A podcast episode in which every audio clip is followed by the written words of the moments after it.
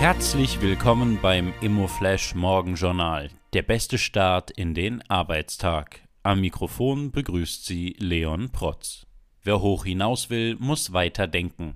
Die Recom, Inspiration und Ideengeber für die Spitzen der Immobilienwirtschaft. Heute ist Montag, der 31. Oktober und das sind die Schlagzeilen zum Wochenstart.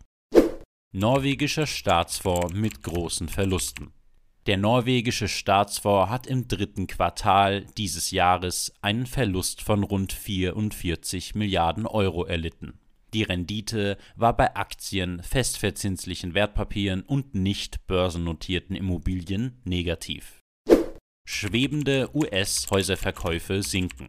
In den USA ist die Zahl der noch nicht ganz abgeschlossenen Hausverkäufe wegen gestiegener Kreditkosten deutlich zurückgegangen.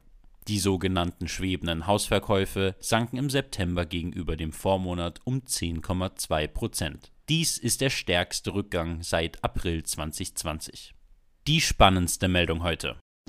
Österreich fror 1,7 Milliarden Euro ein. Seit der Verhängung von EU-Sanktionen gegen russische Oligarchen wurden in Österreich rund 1,7 Milliarden Euro an Vermögenswerten eingefroren.